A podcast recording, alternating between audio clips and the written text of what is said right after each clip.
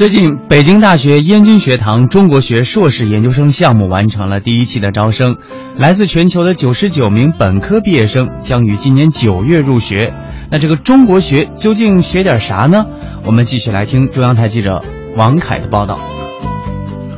北京大学燕京学堂项目于去年五月启动，主要依托北大优势学科和科研力量，开设一年制中国学硕士项目，招收海内外一流高校的优秀应届本科毕业生，设有哲学与宗教、历史与考古、文学与文化。经济与管理、法律与社会以及公共政策与国际关系六个方向的课程体系供学生选修。从启动伊始，该项目就因为将教学区和学生住宿区选址在晋源六院而受到抵制，还因为中国学学科本身以及一年制硕士教学如何保证质量等问题受到质疑。根据燕京学堂公布的录取情况，二零一五级中国学硕士研究生录取的九十九名学生中，大陆学生二十四名，分别来自北京大学等十二所高校；国际以及港澳台学生七十五名，来自三十三个国家和地区的四十六所高校，其中不乏哈佛大学、耶鲁大学、牛津大学、剑桥大学等名校。根据了解，燕京学堂的国际学生招生工作主要通过建立合作院校方式实施，